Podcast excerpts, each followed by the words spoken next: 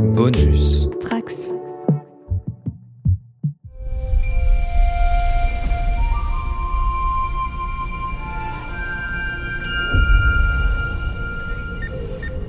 Journal de bord du commandant seconde de la base Deep Space 57. Date stellaire 181220.1. Bienvenue à tous les trekkers et trekkies sur la base stellaire du cadran pop. Je suis le commandeur Guigui et je suis ravi de vous accueillir à bord. À bord du podcast sur Star Trek, écoutable dans toute la galaxie et relayé par superpouvoir.com.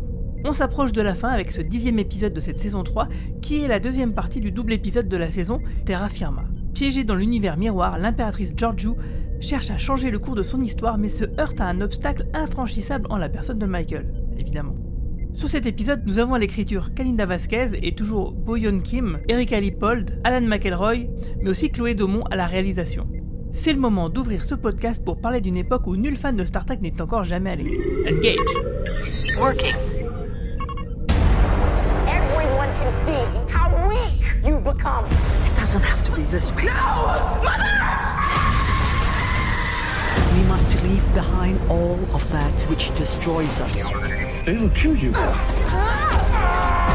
have an empire to rule. I've seen who you can be, Michael. I've seen what this world can be, and it is luminous. Program complete. Pour discuter avec moi du dixième épisode de la saison 3 de Star Trek Discovery, je vais pouvoir compter sur le support de la lieutenant Marina, du Romulan Romain et de l'invité que je vais téléporter à bord immédiatement. Elle voit des liens et des références partout, comme si elle voyait à travers les différents fils entremêlés du multivers. Voici notre lieutenant Marina. Salut Marina, comment ça va? Salut Guigui, bonjour à tous. J'espère que vous allez bien. Alors quoi de neuf depuis la dernière fois? Pas grand chose. Je suis très très impatiente de lancer euh, The Expanse euh, ce week-end. Les trois premiers épisodes sont disponibles et je sais ce que je vais regarder euh, demain. De plus en plus blasé sur Star Trek Discovery, et en plus de ça, bah, il y a plus de Mandalorian pour le consoler maintenant.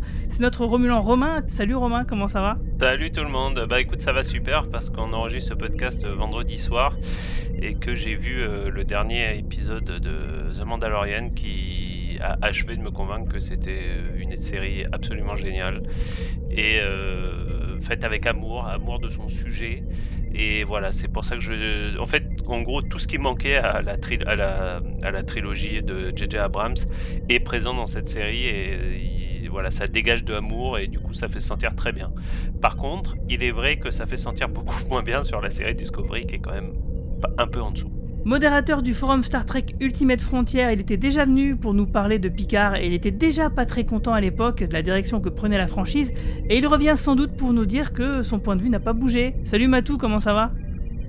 Bonsoir tout le monde, bonsoir les amis. Et euh, pour ta question, bah, pour euh, déflorer un petit peu, euh, j'avais dit que je donnais 5 épisodes à la saison. On en est au dixième. Et euh, justement, j'en profiterai pour faire un petit bilan personnel. Ok. Euh, comme je t'en ai déjà euh, parlé, puis sinon, bah, je suis ravi pour, pour Romain et apparemment Marina dort mieux. Ça aussi, ça c'est plutôt une bonne nouvelle. Euh, et à la fin, bien sûr, nous entendrons la capsule de notre cher capitaine Manu qui vient de lancer une nouvelle série de podcasts sur le coin pop qui s'appelle YMCU. YMCU, je sais pas si je dis correctement, mais en tout cas, ça traite du Marvel Cinematic Universe. Vous l'aurez compris, je pense. Euh, sinon, vous commencez à le savoir maintenant, en plus des podcasts téléchargeables sur Internet via toutes les plateformes de podcast, où je vous invite à nous suivre en vous abonnant au coin pop, sur Apple Podcasts, Deezer, Spotify, etc. Nous avons aussi des auditeurs sur la bande FM, sur euh, Radio Campus Lorraine, où vous pouvez nous entendre tous les dimanches à 21h, mais aussi sur RPL, où vous pouvez nous entendre tous les mercredis soirs à 20h. Avec donc bien sûr une émission qui sera augmentée, parce que c'est une version radio augmentée en titres musicaux. Alors, avant de commencer le podcast, euh, je vous avertis, bah, vous avez dû le voir sans doute, Star Trek Lower Decks arrive enfin euh, chez nous à partir du 22 janvier sur Amazon Prime. Donc, on avait déjà fait un podcast sur le sujet pour présenter euh, les séries d'animation dans Star Trek. Donc, on parlait de la série de- des, années 1970 et aussi on avait présenté notre critique du premier épisode de Lower Decks. Bah là, du coup, on vous prépare en, ce moment donc un, un podcast qui fera le bilan de toute la saison 1 de cette nouvelle série d'animation qui sera sûrement publié soit le 22 janvier, soit le 23 janvier. Matou, est-ce que tu peux nous dire, avant de commencer de parler vraiment de l'épisode, quel est euh, justement ton bilan euh, pour toi de la saison euh, 3 de Star Trek Discovery? Tu nous as, tu nous as teasé un petit peu, là on a envie de savoir maintenant. Euh, juste en intro, je tiens à dire à te remercier, euh, Guigui, parce que quand euh, vous aviez euh, reçu euh, Lloyd Cherry, hein, d'ailleurs je rappelle, vu qu'on est bientôt à Noël, qu'il y a son, son fabuleux livre que l'on peut acheter. hein. Donc, euh, ouais. Voilà. Et donc, lorsque euh, il était venu, on- il avait posé la question sur euh, comment ça se passe la réception de Discovery euh, en France. Et tu avais très bien parlé de ce qui se passe sur plusieurs forums, dont celui dont je suis modérateur, dans lequel on a des divergences avec des critiques et pas de, on va dire, de, de délit de sale série, entre guillemets, ou de euh, c'est pas comme ça avant donc euh, on n'aime pas. Non, non. Et donc je tiens à te remercier de nous avoir bien euh, défendu, d'avoir bien expliqué en quoi on est différent de ce qu'il peut y avoir comme dérive de l'autre côté de l'Atlantique. Donc merci de nous avoir si bien expliqué ton point de vue, tes interventions et en quoi nous sommes dans un débat d'idées et absolument pas dans quelque chose qui serait malhonnête.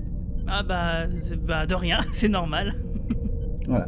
Donc maintenant, pour te dire, ben, la saison 3, la saison 3, c'est euh, cette saison où dans Star Trek, généralement beaucoup de choses se passent. Que ça soit depuis l'origine à TOS où euh, l'équipe euh, qui écrivait a changé, à The Next Gen qui est un peu l'envol de, la série. Pour Enterprise, encore plus marqué parce que c'est l'arrivée de Manikoto et cette sublime saison 3 entièrement sérialisée, mais avec quand même des loners de grande qualité. Donc, la saison 3, c'est un peu pour moi le juge de paix d'une série et euh, je me suis posé, j'ai donné 5 épisodes, j'en ai attendu 10 et jusqu'à présent, ben, pour moi, c'est sans appel. C'est-à-dire que euh, j'en suis arrivé au point de vue euh, que je pense que la seule position qui peut être la mienne, en accord avec ce que je pense de, Star Trek, c'est le boycott. Et euh, de, l'énoncer. euh, alors comme je dis, c'est pas un boycott dans lequel je veux mettre une pression pour ceux qui apprécient, pour ceux qui veulent continuer à en parler, mais pour moi, si on veut vraiment qu'il y ait un changement, pour moi, si, jamais on veut enfin retrouver un Star Trek de qualité, un peu ce que Romain a très bien dit sur le Mandalorien, c'est-à-dire la comparaison, je trouve extrêmement pertinente entre la postlogie et euh, le Mandalorien. Ben, je pense que, hélas, les exécutifs n'entendent que ça. Kurzman a resigné en, il a signé en 2017, il a resigné en 2018 jusqu'en 2023. Ça fera euh, 14 ans parce qu'il a été déjà là sur la, la, la Kelvin Timeline, les deux premiers de la Kelvin Timeline. Et il faudra voir le nombre de séries ultra importantes en 2023. S'il resigne pour 5 ans, il aura fait autant que Berman, il aura fait plus de séries que Berman, même si moins d'épisodes. Moi j'en suis au stop ou encore? Ben ma réponse est stop. Et euh, c'est pas de gaieté de cœur que je le dis parce que euh, euh, c'est quand même une saga que j'adore. Mais je me dis, euh, voilà, si je veux vraiment qu'il y ait un changement, ben, il faut que je commence à y boycotter. Quand je dis le minimum du boycotter, c'est de ne plus en parler, de plus euh, échanger, Ok, ah, carrément. oui, de, de plus faire le buzz et tout. Je comprends ton point de vue, mais euh, dans l'ère de Kurtzman, on va dire, il y a vraiment rien qui, euh, qui, euh, qui t'a plu, quoi. Non. Non, non, tu sais, j'ai- bien revu avant de venir, tu sais, de, de le dire, parce que dans tout ce qui a été fait, que ce soit Picard, les, les short treks, tout ça, non. Tu vois, et pour, pour revenir, tu vois, le, le- dans la Kevin Timeline, moi je suis un grand fan, tu vois, de Beyond. Tu vois, c'est le seul auquel il n'a pas participé. C'est un film que j'aime beaucoup, Beyond, pour des qualités. Ouais, c'est marrant parce que je l'ai je l'ai revu aujourd'hui, justement, euh, avec mon fiston, euh, parce qu'il est arrivé euh, avant-hier sur Netflix. Et, euh, et il arrive aussi bientôt sur Prime. Donc effectivement, j'avais pas trop aimé à, à l'époque. Et puis en le revoyant, je me dis, mais en fait, il est pas si mal que ça, quoi. Donc voilà, pour, pour donner ma position, ben, en plus que ce, ce dixième épisode, sans, sans trop spoiler euh, l'univers dans lequel il se passe, ben, je suis euh, l'un des rares qui apprécie énormément l'arc de cet univers dans la première saison du Discovery. Oh, Tu parles de l'univers miroir. Exactement. L'arc qu'il y a dans l'univers miroir et pour de tout euh, Discovery, c'est-à-dire des trois saisons, l'arc de la saison 1, c'est ce que j'ai préféré de Discovery. Et pourtant, je veux dire que je n'ai pas apprécié cet épisode. Ok, bon, bah, en tout cas, ça a le mérite d'être clair. euh, Donc, c'est- bien. On va pouvoir en parler avec quelqu'un qui, euh, qui en a plein le cul de, de Star Trek. Ouais, donc bah moi, moi, je comprends tout à fait ton point de vue, hein, euh, évidemment, parce que c'est vrai que euh, c'est un peu fatigant, j'imagine, d'avoir euh, une, de suivre une série, une franchise bah, qui qui nous saoule et qui ne fait que nous décevoir. moi, je l'ai vécu avec X Files, hein, d'une certaine manière. après, c'est vrai que je, moi, j'ai du mal à, à me dire que de pas continuer à regarder. Euh, bah parce que tout simplement c'est Star Trek et il y a quand même malgré tout, euh, malgré tous les défauts, il y a quand même des qualités qui font que bah, le truc est quand même pour moi reste regardable. Par contre, euh, là où je m'interroge, c'est sur le fait que bah est-ce que tu penses vraiment que si a pas mal d'anciens fans qui vont arrêter de regarder les nouvelles productions de Star Trek, ça va vraiment changer quelque chose?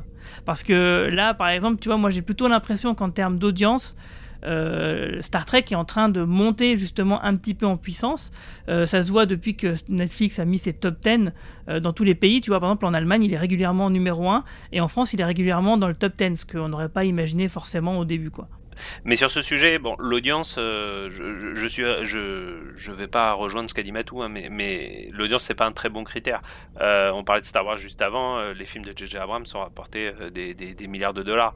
La question, en effet, c'est dans quel, dans quel état se situe ton fandom, euh, comment se sentent les gens? Est-ce que c'est des occasionnels? Une série comme Star Trek, le succès ne peut se mesurer que si tu arrives à recréer un, phénomène de fan, un phénomène de masse en fait.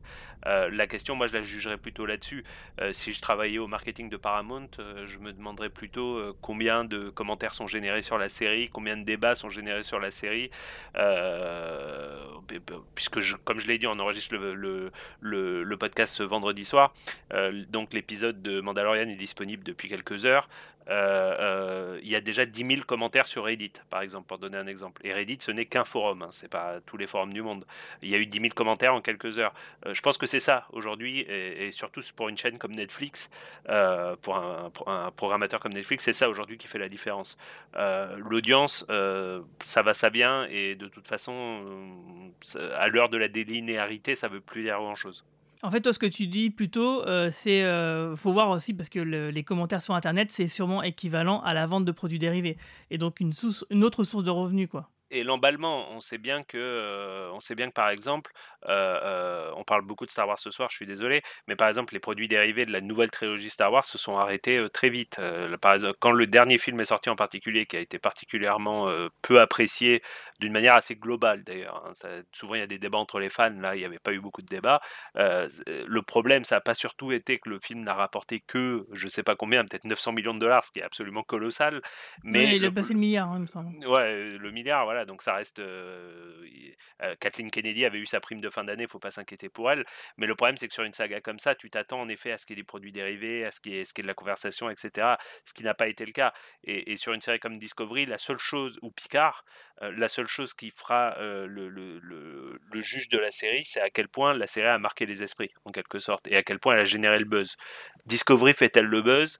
Moi, j'ai beaucoup d'amis qui sont extrêmement fans de télévision j'avoue que j'en ai de moins en moins ou quasiment pas qui regardent Discovery, malgré que la, série est affichée en numéro 2 euh, sur Netflix UK euh, toutes les, toutes les semaines. Euh, donc je suis pas sûr qu'on puisse vraiment parler d'un succès. Au-delà de la qualité, hein. là je parle même pas de la qualité, hein. je parle vraiment d'un point de vue purement pragmatique. Et je te rejoins Romain, et tu veux, un des éléments moi qui m'a qui a fini de de me décider à être dans ce boycott parce que j'ai eu beaucoup de, fans autour de moi qui sont des, amateurs de, de, la saga tu vois, euh, comme tu dis, hein, même euh, au point d'être sur des fan clubs, etc., qui se détournent de Discovery et qui arrivent à se dire, euh, tu vois, en gros, c'est comme un boycott sans le dire. Et le problème, c'est que cette manière de se détourner de la série, elle est très individuelle, c'est-à-dire j'arrête moi de regarder.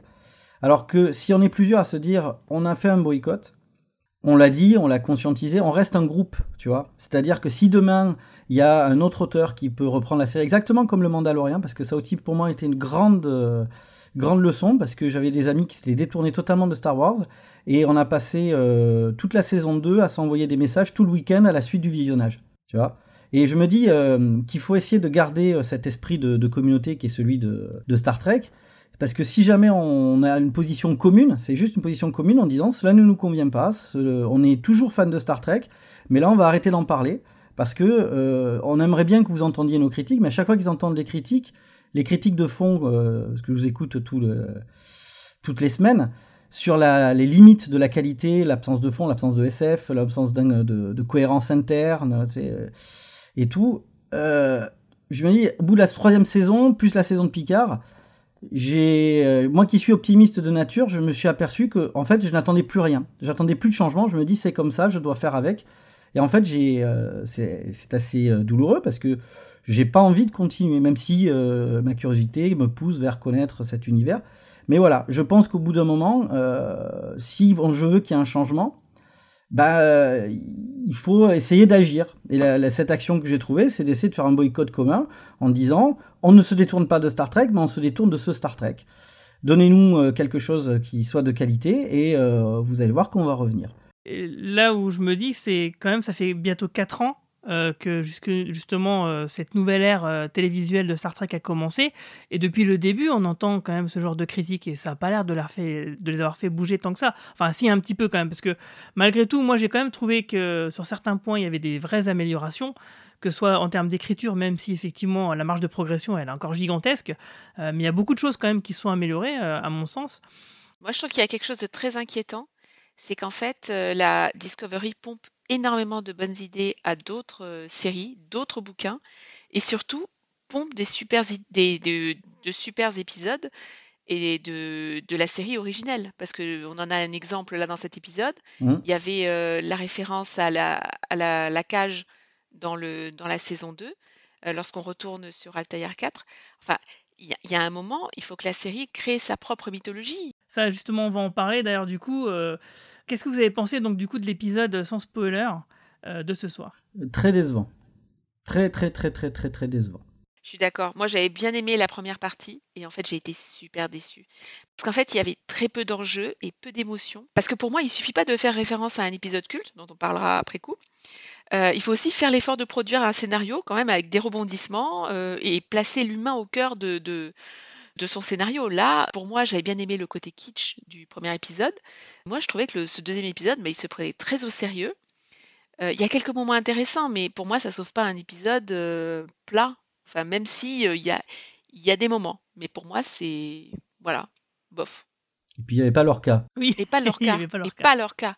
Mais ça, ça m'a... Ça, je comprends même pas. On l'a mentionné je sais pas combien de fois. On ne le voit pas. C'est Pour moi, c'est incohérent. Il y a un personnage qui est un de ses lieutenants qui apparaît et à mon avis clairement c'est Lorca qui aurait dû être là et je pense que c'est une histoire d'agenda d'acteur ou de chèque tout simplement qui fait que Lorca n'est pas là. Et toi Romain? Ben, j'en ai eu euh, rien à foutre. Euh, J'en avais déjà rien à foutre du premier épisode, j'ai continué d'en avoir rien à foutre du deuxième. Je, je me suis surpris à faire quelque chose que je ne fais jamais, euh, c'est regarder l'heure qui passait sur mon, mon petit curseur, voilà, sur mon, programme de streaming. Et je me demandais où ça allait.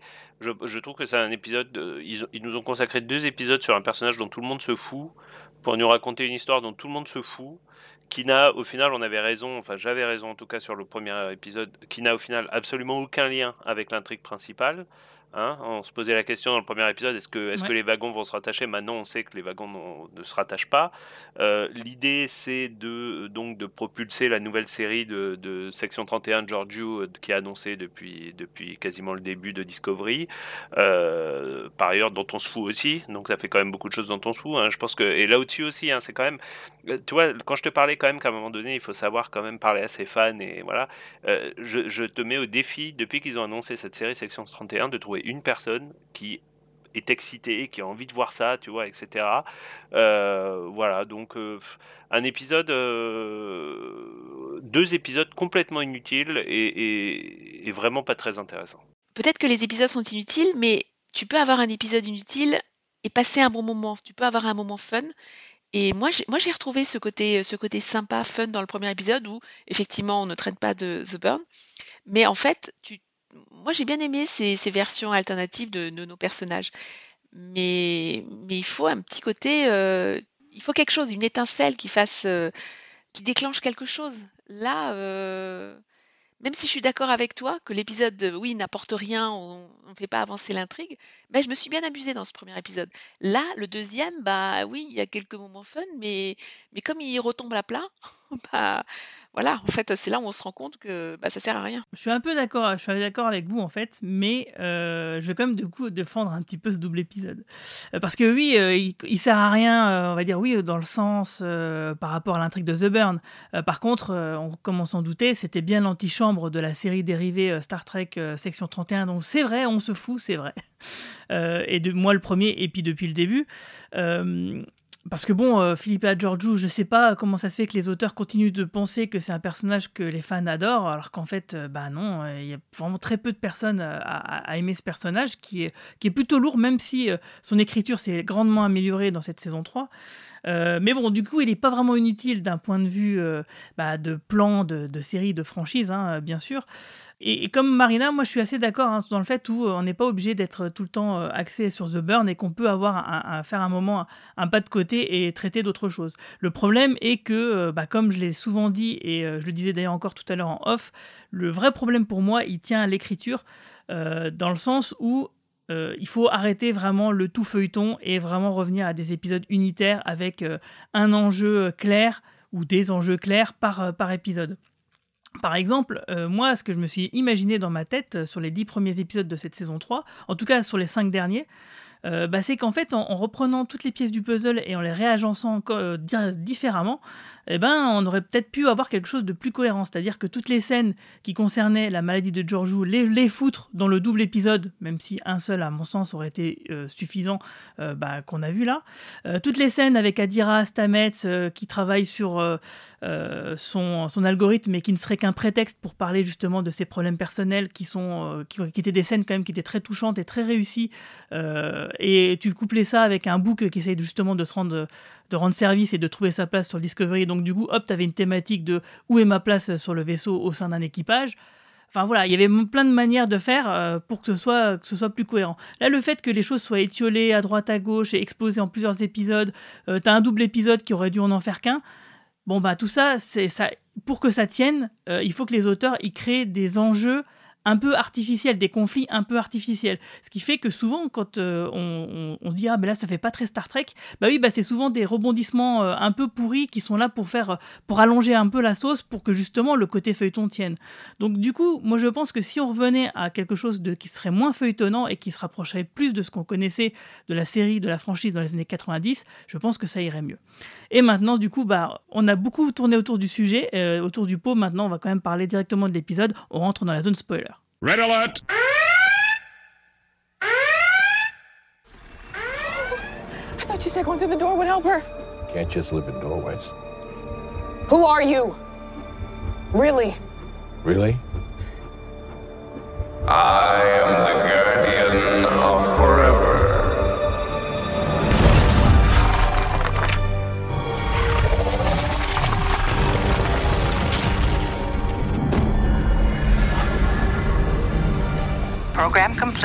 Donc euh, nous revoici euh, de- dans la zone spoiler et donc c'est le moment où on va rentrer un peu plus dans l'épisode et en question. Et avant ça alors je, fais un petit aparté.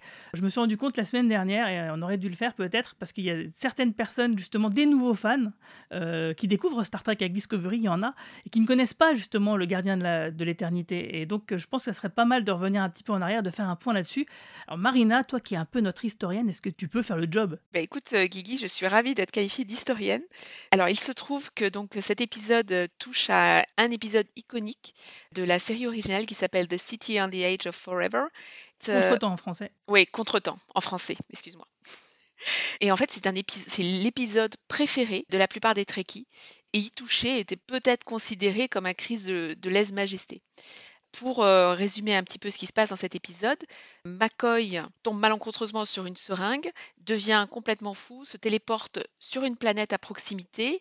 Kirk rassemble euh, une équipe pour tenter de le récupérer. Et là, sur la planète, ils arrivent à proximité d'un- d'une forme qui est légèrement, euh, enfin, une espèce de portail dont ils ne connaissent pas euh, euh, l'origine, qui diffuse des images d'autres époques.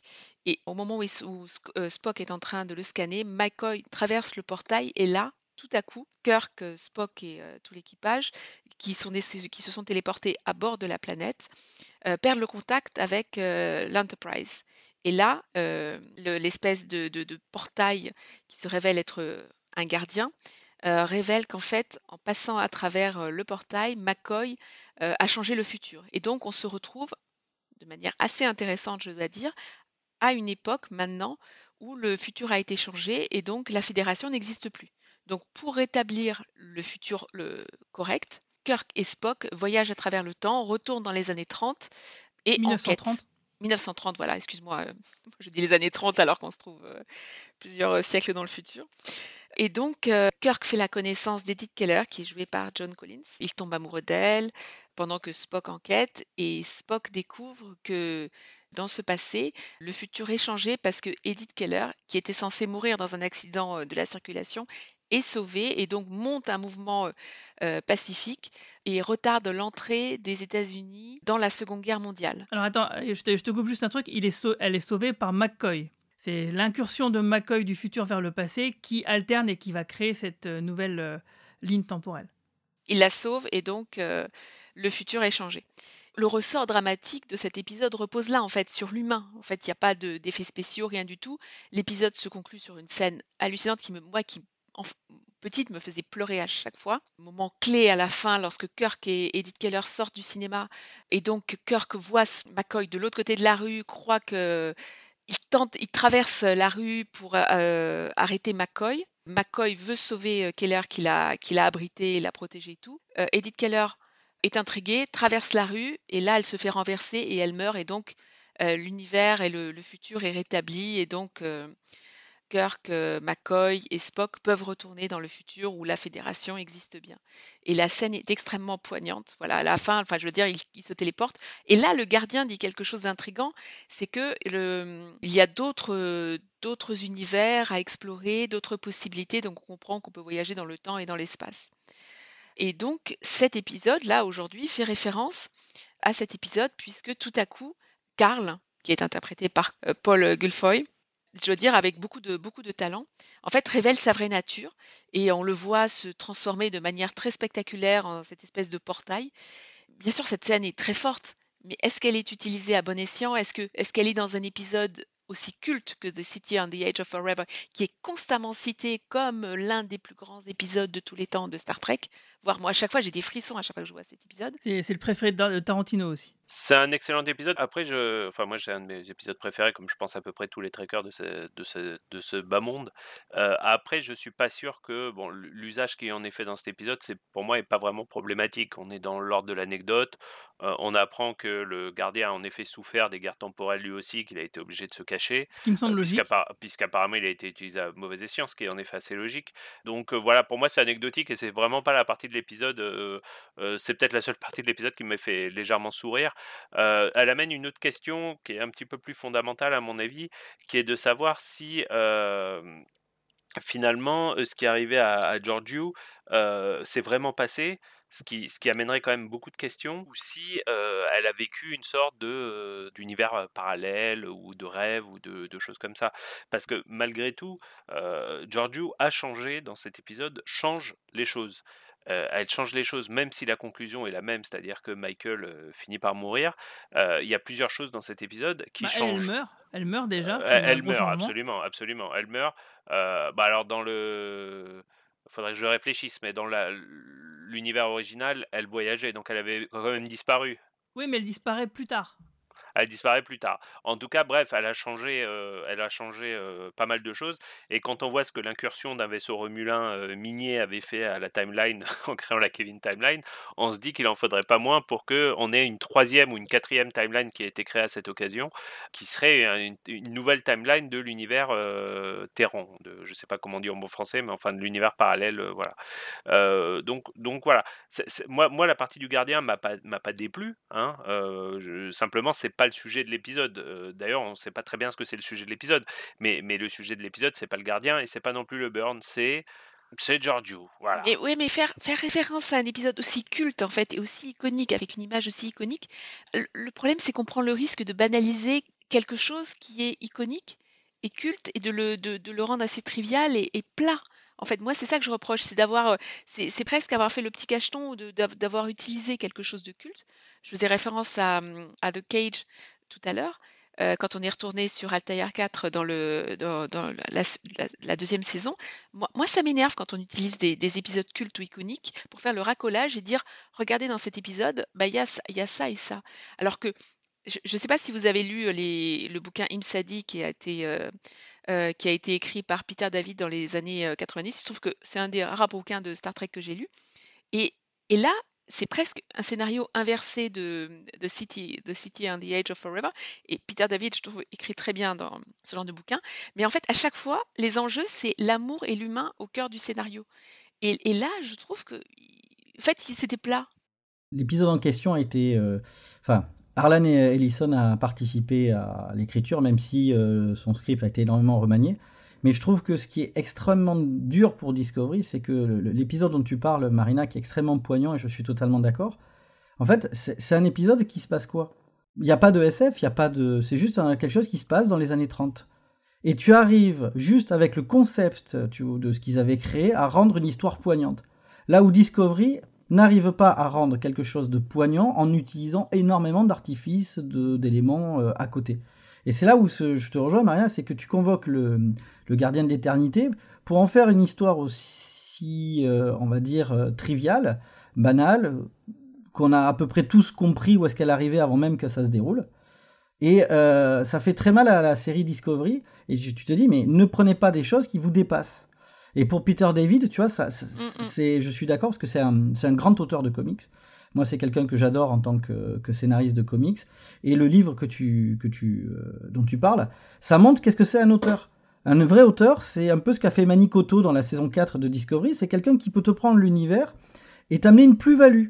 Là, je trouve qu'en fait, d'avoir utilisé ça, Enterprise, oui, tu veux dire. Enterprise, pardon. Euh, et là, on a, on a une moins-value.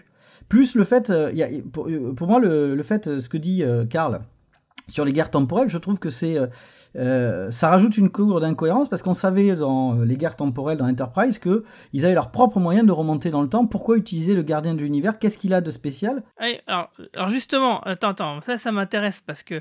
Alors d'ailleurs, une petite parenthèse, j'avais fait un sondage la semaine dernière sur le compte Twitter du cadran pop et vous avez été 55% à avoir vu juste et à avoir imaginé qu'effectivement c'était bien le gardien de l'éternité qui était Karl. Euh, moi, je suis, plutôt content de cette, juste de cette phrase de Karl qui dit Mais oui, mais attends, il y a des gens qui ont effectivement la possibilité de voyager dans le temps comme bon il leur, il leur semble dans le contexte d'une guerre dont on ne comprend pas bien les enjeux, les tenants et les aboutissants. Mais tu peux très bien imaginer qu'il y en a qui n'ont pas cette capacité et qui veulent quand même en être et qui du coup veulent se servir du gardien de l'éternité. Moi, ça me paraît plutôt intéressant parce que moi, pendant justement que je regardais Enterprise à l'époque, je me disais mais mais putain, mais pourquoi euh, les gens ils essayent pas de se passer d'utiliser ce putain de portail quoi? Ça serait super pratique. Pourquoi on, Juste, on- tu vois, le pas problème des, des guerres temporelles, c'est qu'elles n'ont jamais été vraiment décrites. Et il dit bien que les deux côtés, les deux, les, chaque camp a essayé de m'utiliser. Donc c'est pas qu'un seul camp. Ce qui fait que ces guerres Oui, fait, temporelles, oui. elles ont volontairement, tu sais, dans Enterprise, été laissées dans le flou parce que justement, si jamais tu essayes de bien les décrire, tu vas avoir énormément de travail à faire et c'est peut-être pas l'intérêt. Ah, Or là, impossible. là, il pourquoi cette phrase? Suffit juste de dire que depuis les accords temporels, il est obligé, tu sais, de euh, d'avoir se déplacer.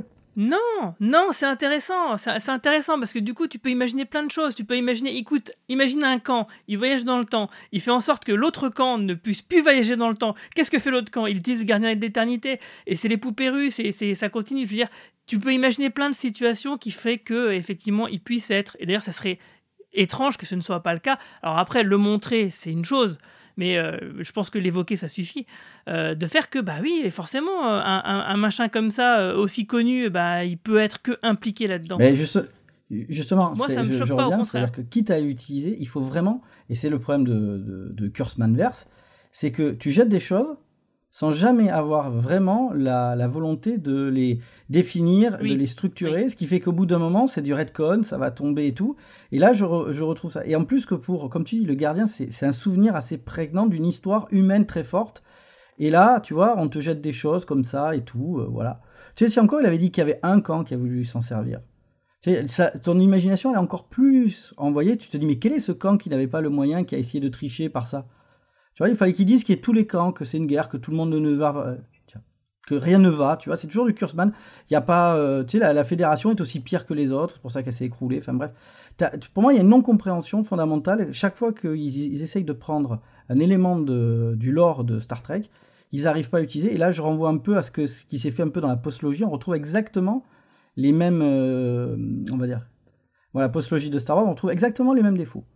Je, suis assez d'accord sur le fait que effectivement, un- il y a un truc qui est très très embêtant euh, chez Kurtzman, c'est que il est beaucoup dans euh, la réappropriation, euh, la réécriture. Il reprend des choses.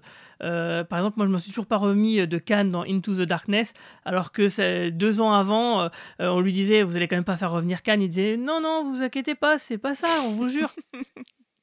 Enfin voilà quoi. Et à chaque fois, il remet dans Discovery, euh, dans la saison 1, on utilise l'univers miroir. Est-ce que c'était nécessaire? Moi je crois pas. Ils auraient très bien pu inventer autre chose.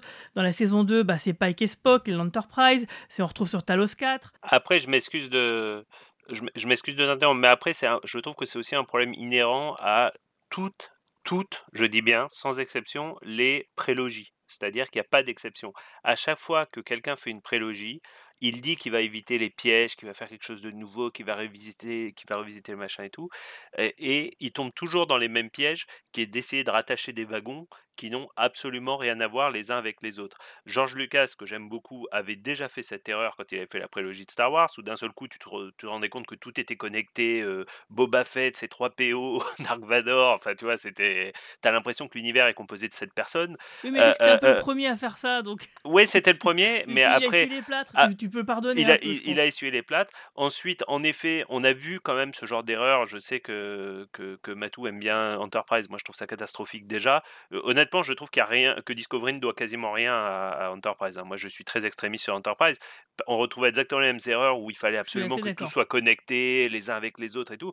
Bah, il y aurait eu deux saisons de plus. On se serait rendu compte que les Borg avaient été créés sur Terre. hein. Sur, euh, là, là, je vous, je vous suis prêt à vous prendre le pari hein, sur Enterprise. Et on se serait rendu compte que le grand-père de Kirk avait aidé le. On y aurait eu droit à ça. C'était ça, j'en suis absolument persuadé. Euh, euh, Peter Jackson a fait cette erreur quand il a fait. euh. Quand il a fait euh, le Hobbit, euh, même lui, alors qu'il s'appuyait sur un roman quand même, euh, un roman extraordinaire et tout, il a fallu qu'il te ramène Arago- pas Aragorn, le- le- l'elfe là, je sais plus quoi et tout machin, Legolas. enfin et tout machin, alors, en te le rajeunissant de manière terrible. Donc, donc c'est c'est quand même inhérent dès que tu veux faire du, du, de la prélogie. Euh, euh, il s'avère que c'est là le gros paradoxe de Discovery, c'est que cette saison, moi j'étais fou de joie parce que je m'étais dit enfin ils voyagent dans le futur et on va pouvoir enfin sortir de, euh, de faire du préquel, etc., etc., des pièges du préquel où tu es complètement comme ça, encerclé en- dans le lore, etc. On va enfin, et ben non, même là ils arrivent à te faire du gardien de, enfin la, porte du temps, ils arrivent à, et- etc. Ils- et- en fait, ils tombent toujours dans les mêmes. Là, là-dessus, je suis obligé de rejoindre Matou. Hein, ils tombent toujours dans les mêmes traquenards, quoi. Euh, ils tombent toujours dans les mêmes traquenards et il y a quand même, ça révèle quand même un manque d'imagination qui, est- qui- que moi Ah, je trouve ça, c'est assez clair. terrible. Et, et- et- et terrible d'autant plus qu'ils ils ont quand même une. Enfin, je suis Mais ouais. désolé, mais cette saison, ils ont une putain d'histoire à raconter. Mais y a, y a- Je, y a je veux dire, sur le papier, cette saison, elle est pas nulle. Euh, sur le papier, ça raconte une fédération qui a été terriblement bousculée, euh, qui a été bousculée, Matou, par rapport à ce que tu disais, pas à cause d'elle-même, c'est-à-dire que elle, ne s'est pas effondrée sur elle-même, la fédération. Il y a un événement qui était absolument imprévisible, une sorte de Covid du futur, ou, de peste bubonique du futur, qui est en l'occurrence euh, le, The Burn, qui a fait que la fédération, qui reposait entièrement sur le voyage et euh, la communication entre les peuples, d'un seul coup, s'est retrouvée dans une période d'isolation. Donc, moi, sur le papier, je trouve que cette saison, il y a énormément de choses à raconter. C'est pour ça que j'ai quand même du mal à comprendre comment, en quatre épisodes, il leur fallu en gros quatre épisodes pour décoder un putain de message qu'ils ont reçu euh, sur une clé USB. Comment on consacre deux épisodes à un personnage dont on se fout comme de l'an 40.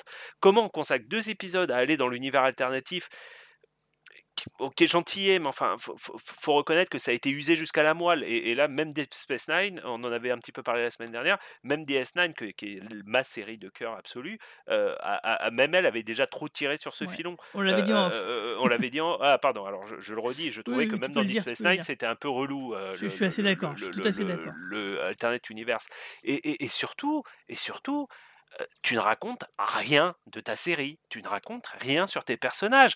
Alors à la fin, tu es censé chialer parce que Giorgio dit en plus Alors là, je, mais en plus, j'avais quand même un truc que je voulais dire, c'est que t'as t'as quand même une trahison du personnage de Giorgio. C'est-à-dire que Giorgio, c'était quand même la meuf qui bouffait des cœurs de Kelpien. Alors, je, veux bien qu'on nous dise qu'elle a changé, etc., etc.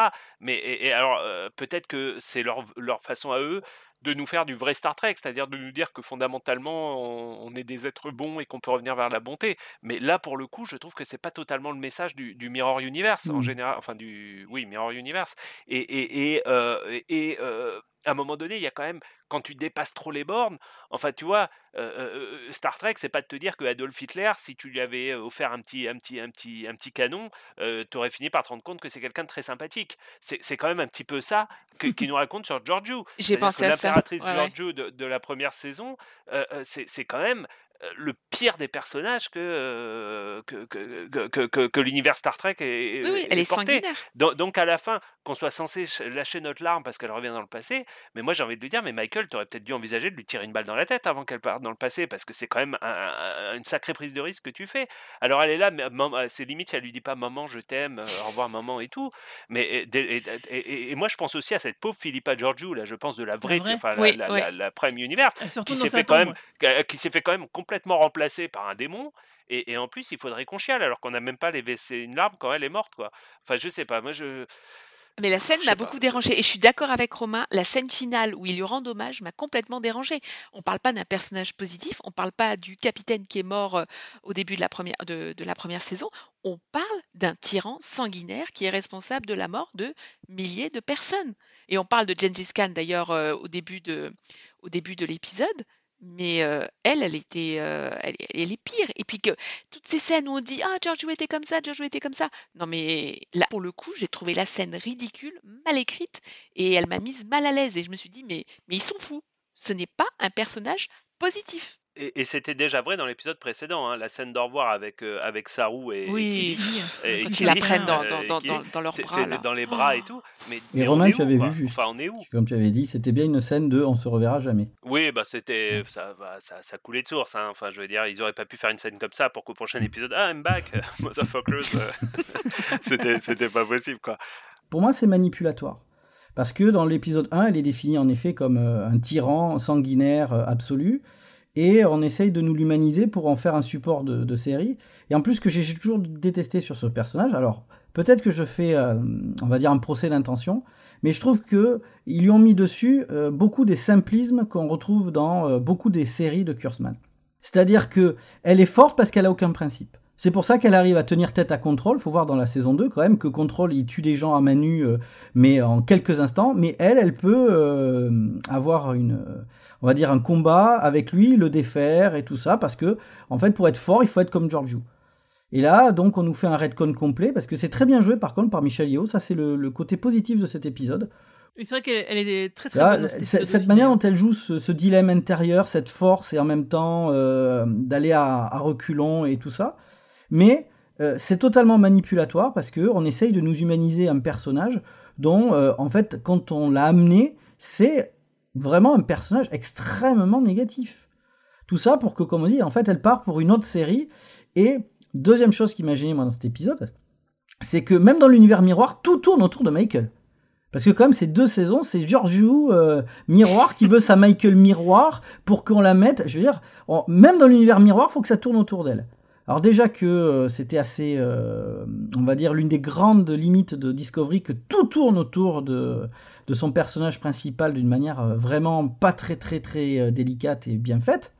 Mais là, même dans l'univers miroir, moi, ce que j'avais aimé moi, dans l'univers miroir, euh, premier arc de Discovery saison 1, c'est que c'était la, fête au kitsch, c'était la fête au surjeu, c'était la fête à ces personnages euh, troublés, c'était euh, la fête à tellement de choses qui fait qu'on oublie un petit peu Michael, qu'elle était mise un peu de côté et tout. Justement, on nous ramenait enfin, c'était, vraiment. c'était pas, pas très très fin, mais c'était fun. Moi, cet épisode-là, dans l'univers miroir, j'ai rien vu de fun. Rien. C'est, pas intéressant et ça tourne autour de Michael.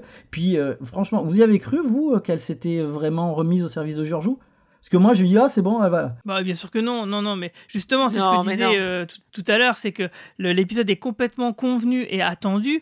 Euh, dès le début, effectivement, on sait très bien que dès la première scène, dès le premier euh, pré-générique, on sait très bien que le but de Giorgio, bah, c'est d'essayer d'a- d'avoir Michael à ses côtés, mais on sait très bien que Michael, elle va faire semblant et qu'ensuite elle va se retourner contre elle parce qu'elle peut pas rester dans l'univers miroir, parce que sinon ça ne servira à rien, parce qu'il faut quand même qu'elle aille dans sa série à elle. Donc euh, on sait très bien tout ça. Donc on se fait chier à regarder pendant une demi, 20 minutes, une demi-heure, un truc, un, un fil dont on connaît euh, l'issue. Et on connaît d'ailleurs le déroulé, hein, on pourrait l'écrire nous-mêmes. Et du coup, c'est fait que du coup, c'est normal que Romain il ait regardé sa montre parce que c'est chiant. On, comprend avant les personnages à chaque fois, cinq minutes avant, ce qui va se passer. Euh, c'est quand même super relou. C'est comme à la fin, Giorgio qui a pas compris qu'elle avait passé le test de Karl. Mais évidemment que tu l'as passé. C'est- on le sait. Abrégé, putain, passe la porte, va dans ta série et laisse-nous tranquilles. Ah, voilà quoi. Waouh, Guigui, tu t'énerves pas souvent, mais alors là, c'est grandiose. En fait, c'est simplement, euh, moi, cet épisode, il titille une de mes grandes frustrations de Discovery, en fait. Euh, un de mes grands regrets. C'est-à-dire que je ne comprends pas pourquoi Michelle Yeoh n'a pas été le personnage principal de cette série depuis le début, pourquoi Philippa Georgiou est morte, la, la Prime, hein. Euh, parce que quand je revois le pilote, l'alchimie entre Saru, Michael et Georgiou, ça marche, putain. C'est du vrai Star Trek. Et en fait, ils ont, ils ont voulu est nous- excellente. hein.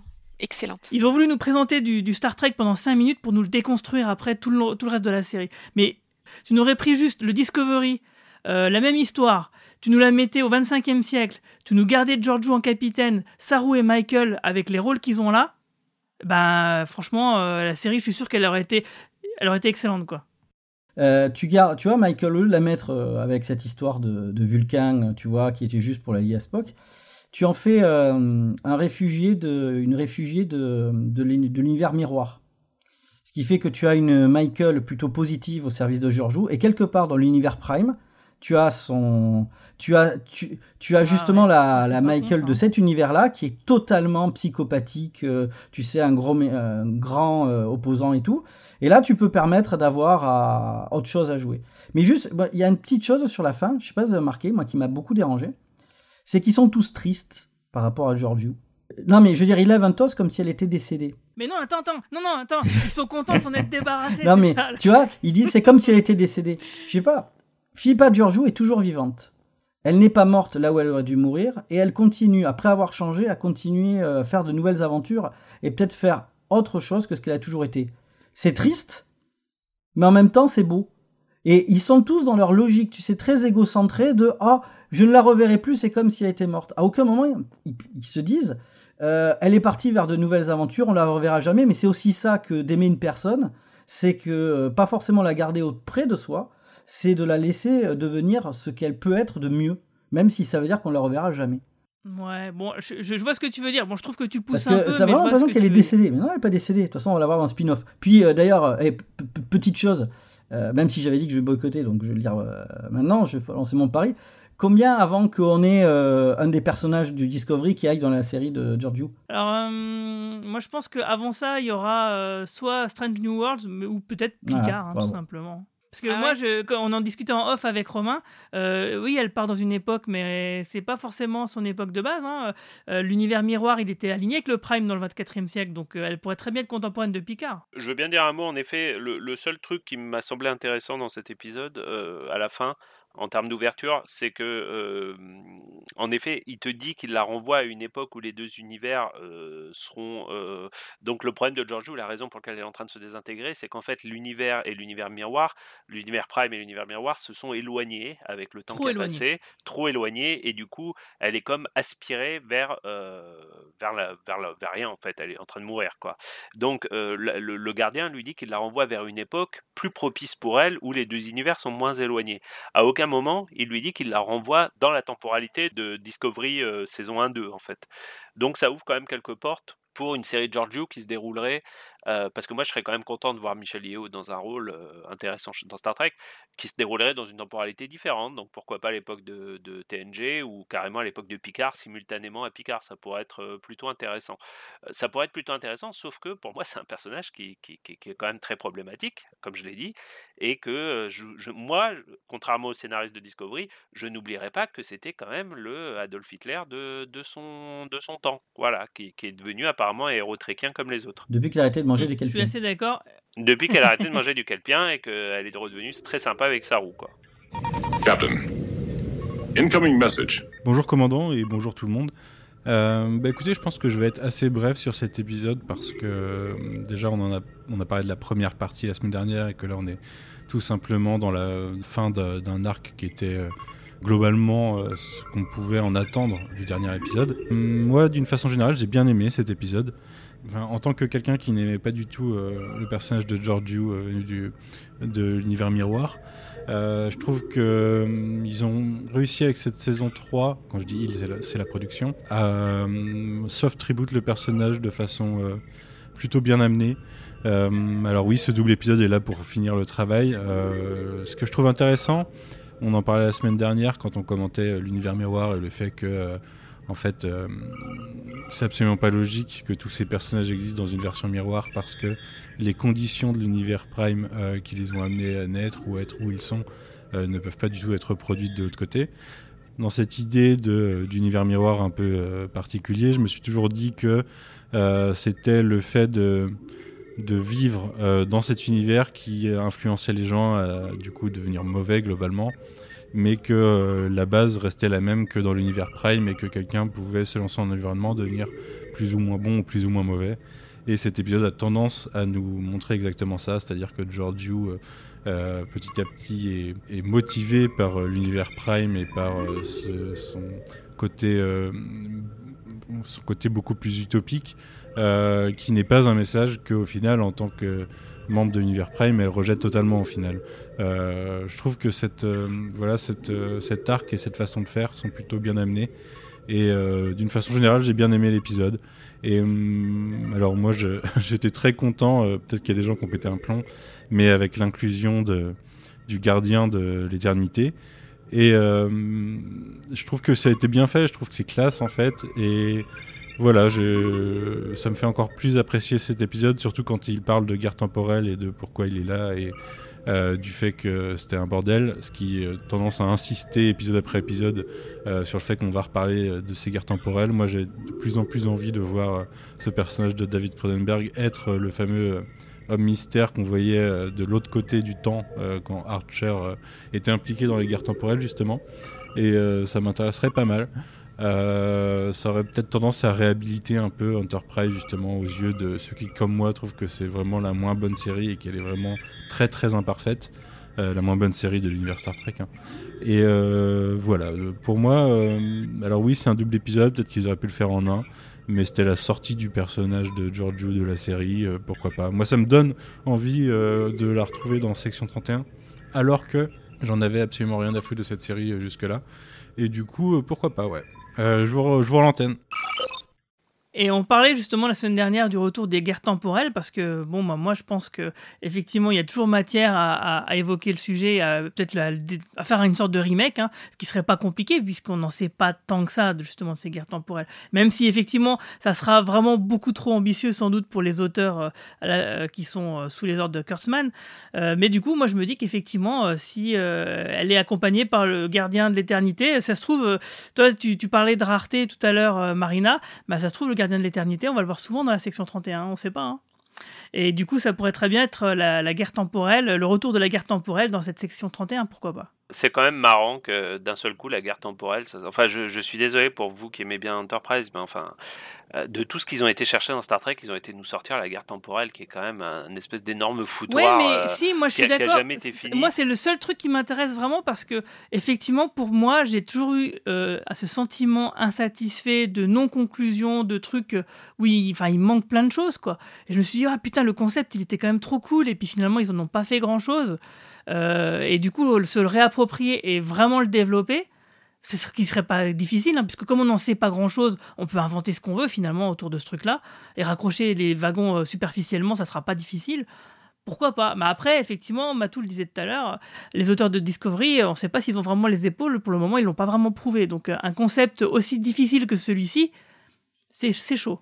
Attends, mais de toute façon, utiliser le voyage temporel ou le paradoxe temporel, euh, c'est très délicat. Même dans The City on the, Edge of Forever, il y a plein, plein d'erreurs dans, l'épisode. Et alors, du moment que l'épisode fonctionne, où, le, scénar- où les scénarios, là, les guerres temporelles, bon, euh, Romain l'a dit, hein, c'est une espèce de foutoir, c'est quand même super compliqué de, de toucher au paradoxe temporel et de rester cohérent parce que tu as, de la réécriture, tu as, plusieurs scénaristes qui... Euh, là, par exemple, Harlan Ellison, euh, comme le disait Matou, son scénario a été remanié et même s'il a gagné un prix pour, euh, le scénario, euh, il avait été remanié par trois ou quatre auteurs et le scénario original n'a rien à voir avec le, scénario fini.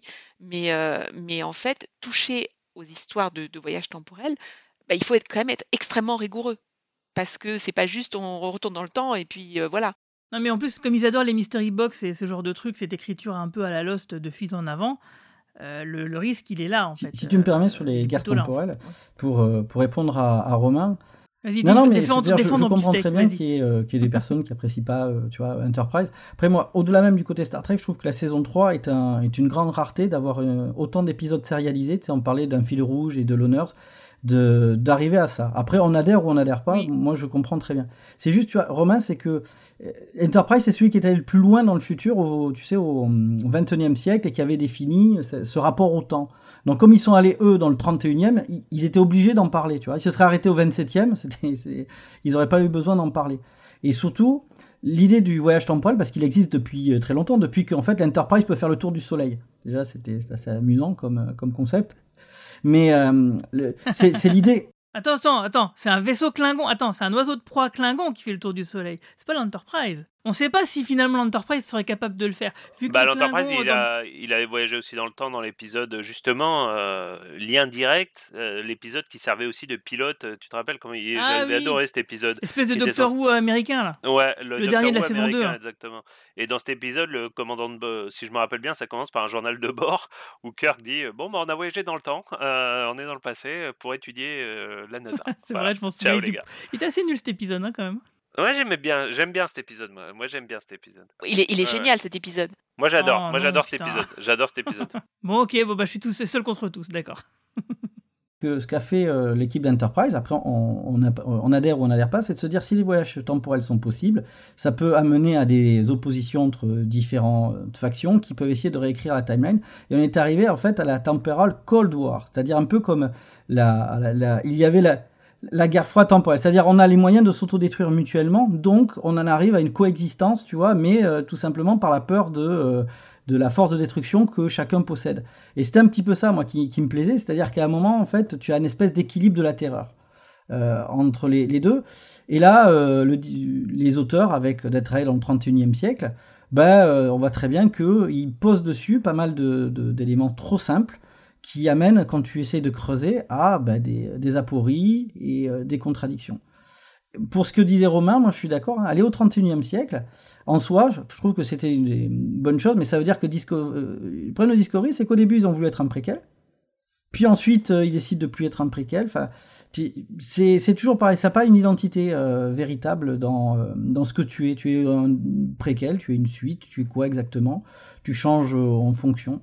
Donc voilà, moi, voilà, ça m'a fatigué, comme je, je le disais au début, par rapport à, au fait que bah, je ne les sens pas euh, pouvoir augmenter leur qualité sur les structures de l'univers.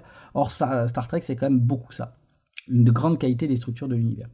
Alors pour compléter juste ce que tu viens de dire, euh, c'est effectivement une guerre froide temporelle euh, au- pour les, les trois premières saisons d'Enterprise, mais après ça, oui. ça vire complètement en, en guerre ouverte, hein, donc une vraie guerre temporelle. Euh, donc euh, bah oui, bah écoutez, il nous reste trois épisodes pour finir la saison, euh, donc du coup, bah moi j'ai l'impression quand même que cette intrigue de The Burn ne va pas vraiment être conclue, ou en tout cas que ça va être relancé, parce que c'est vrai que là du coup on a quand même passé beaucoup de temps et on a seulement l'impression maintenant d'être posé et que l'intrigue va pouvoir avancer, or qu'il ne reste plus que trois épisodes. Ouais, donc ouais, je sais pas vous, mais je pense que dans la on va avoir un gros cliffhanger qui va nous ramener sur la saison 4 et que l'intrigue va du coup va, se con- va, va continuer sur cette voie-là. Qu'est-ce que vous en pensez? Je suis d'accord avec toi. Je pense soit ils vont rusher la fin, et le meilleur pour Discovery, ça serait justement d'avoir une fin à tiroir, c'est-à-dire euh, quelque chose qui ouvre sur autre chose.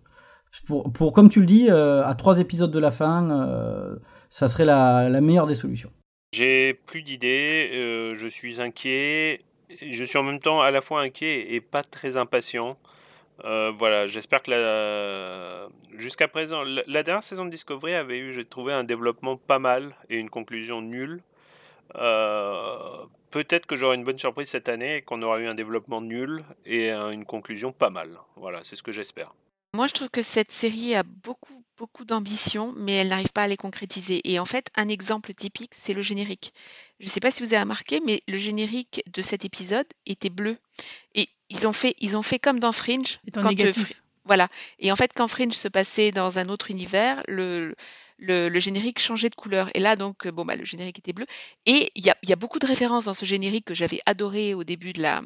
Déjà, je le trouve magnifique ce générique avec ces espèces de dessins euh, très techniques euh, et, toutes ces références aux robots, à la chapelle Sixtine, cette nouvelle version de, de l'univers et du lien entre les hommes et les robots et tout ça. Il y a beaucoup d'ambition dans ce générique. Mais en fait, c'est pas du, ça ne se matérialise absolument pas dans la série. Moi, j'ai honnêtement, j'ai bien aimé les premiers épisodes, ça s'est ressenti dans les podcasts auxquels j'ai participé. Et cette première scène du premier épisode de la saison 3 était magnifique avec ce personnage euh, perdu au milieu de nulle part qui se, réveille tous les matins avec cette espèce d'oiseau et tout. Je trouvais qu'il y avait beaucoup d'idées créatives. Là, je suis, ça fait plusieurs épisodes que je suis assez déçue. Et donc, euh, voilà, peut-être que le développement de cette saison a été nul et puis qu'à la fin, je vais me dire, waouh, c'est tout ça pour ça. Et moi, j'aimerais juste revenir sur quelque chose qui s'est passé pendant cet épisode. Et franchement, j'ai pas été assez réactive. J'ai pas interrompu Guigui quand il s'est énervé. Mais Guigui a juré dans cet épisode. Et ah, non, non, mais attends, Ah bon? je dis ça pour une raison. Non, mais t'as dit, euh, t'as dit putain. Et en fait, je t'explique Oh, merde. pourquoi je. Oui, oui, non, mais tu l'as dit plusieurs fois. Et en fait, je t'explique pourquoi j'y fais référence, non pas parce que je suis euh, une mère la vertu, euh, loin de là. Euh, quand je m'emporte, je jure tout autant. Euh, à la fin de l'épisode de The City on the Edge of Forever, il y a euh, Kirk qui dit euh, Let's get the hell out of here et CBS voulait censurer la phrase et euh, Shatner et, et Roddenberry s'étaient battus pour garder la phrase. Et en fait, quand tu as juré, mais ça m'a fait immédiatement penser à ça en fait. Et donc, nous vivons à une époque où, a priori, tu peux dire ce que tu veux et tu ne vas pas être censuré par, par notre capitaine. par Manu. Ouais, D'ailleurs, qui est, peut-être le, le seul à avoir vraiment apprécié l'épisode visiblement. Euh, la première, tu vois, en me préparant, parce que euh, tu en avait parlé, est-ce que tu m'avais lancé un peu ce défi sur les cinq premiers épisodes Est-ce que j'allais. euh, parce que j'avais arrêté euh, sur Decks, euh, là. euh, j'avais arrêté de m'intéresser à Lower Decks, tu sais, je, l'avais dit. Euh, là, j'arrête de m'intéresser à Discovery. Et euh, pour franchir ce pas, j'ai retrouvé un vieux euh, écrit de Yves Raduca qui, dit euh, Connaissant la médiocrité et la paresse de l'équipe actuelle, il parlait de, tu sais, de la Kevin Timeline, une série qui prendrait place dans la timeline historique serait totalement incapable de respecter la continuité. Et si on veut retrouver un véritable Star Trek authentique, boycotter serait le seul langage que les exécutifs de CBS Paramount pourraient comprendre. Tu sais de quand date ce texte? Alors, J'imagine qu'il doit dater de moins 10 ans. Deux- euh, Alors c'était le 12 12 2011. Ça m'a fait vraiment bizarre parce que tu vois, ça fait, ça fait pratiquement tu vois, 9 Ah ans bah, jour pour jour. Ah ouais. Et je me suis dit, euh, est-ce que je veux continuer à avoir, parce que tu vois ce que dit Marina, ce que dit Romain, moi et toi aussi, je sens de la déception, tu vois. Et j'aimerais vraiment qu'on se retrouve tous, tu sais, à faire comme pour, je l'ai dit pour le Mandalorian, j'aimerais vraiment qu'on se retrouve, tu vois, par exemple là, tu as dit que bah, tu as revu euh, Beyond un peu, euh, on va dire, tu vois, j'aimerais bien qu'on se retrouve autour d'une série, tu vois, où on, on- on est en train de, de kiffer tous ensemble. Tu vois, moi, c'est ce qui me manque le plus. C'est pour ça que j'appelle ce que boycott, c'est de se retrouver, même s'il y a des choses qu'on va plus aimer que d'autres, etc. Mais qu'on soit plus, tu sais, toujours, ah, ça serait mieux si. Ah, il pourrait enfin. Non, qu'on soit enfin dans, ah, c'était bon. Ah, j'ai adoré ça. Ah, toi, t'as préféré ça. Moi, j'ai préféré ci. Par exemple, toi, si on parlait du Mandalorian tous ensemble, je suis sûr qu'on n'aura pas tous aimé la même chose, mais qu'on aura aimé la série. Eh ben, c'est vraiment pour ça que je, moi, je dis, je fais ce boycott, parce que je me dis que, hélas, il n'y a plus que ça pour qu'on arrive enfin à retrouver quelque chose qui nous rassemble tous autour d'une qualité, d'une série de qualité. Et la deuxième, parce qu'on est avant Noël et que tu l'as reçu, je me permets de signaler le livre de Martin Winkler qui s'appelle C'est mon corps. Je On le conseille à toutes les personnes. Qui reviendra dans le podcast justement pour nous parler de Picard quand ça sera la saison 2. Tu vois comme je te lance bien. Ben, Super. merci de m'avoir de m'avoir accueilli. hein. J'espère pas avoir trop cassé l'ambiance. Mais j'ai réussi à t'énerver. Je suis content. non, Ah, là, t'as vu voilà. que- Euh, tu nous as trouvé tellement plus optimistes que toi Oui. sur cet épisode. Je trouve qu'on était un, un groupe, un groupe Je suis pas sûr. euh, déçu de l'épisode. Voilà, donc euh, ce, ce podcast, il sera à, à faire écouter à toutes les personnes qui trouvent que le cadran pop, on est vraiment à la solde d'Alex Kurzman et de CBS All Access. voilà, comme ça, ils seront fixés et ils verront qu'on on juge en fait les choses sur pièce. Euh, donc, bah, merci à tous d'être venus parler de Star Trek avec moi. Euh, donc, bah, pour rappel, il n'y aura pas de podcast la semaine prochaine parce que c'est Noël, hein, et quand même, on a d'autres choses à faire. Euh, mais on reviendra dans deux semaines. Oui, l'épisode Discovery, on le regardera, on le commentera sûrement sur Twitter. Et euh, du coup, on vous invite à venir en discuter avec nous sur Twitter hein, si ça vous intéresse. Et puis, bah, du coup, on se donne rendez-vous euh, le 1er janvier. euh, Tu sais ce qui va être le plus dur, euh, c'est que le jeudi, pour moi, la bonne nouvelle de l'épisode de Discovery, ça veut dire que ça voulait dire qu'il restait plus qu'un jour avant le prochain épisode de Mandalorian, et que là, je vais même pas avoir. Il y aura The Expanse. Allez, allez, allez, on, on va rester optimiste. On va se dire que ça va bien se passer et que le prochain épisode sera bien. Allez, salut, longue vie et prospérité. Ciao. Ciao tout le monde. Au revoir tout le monde.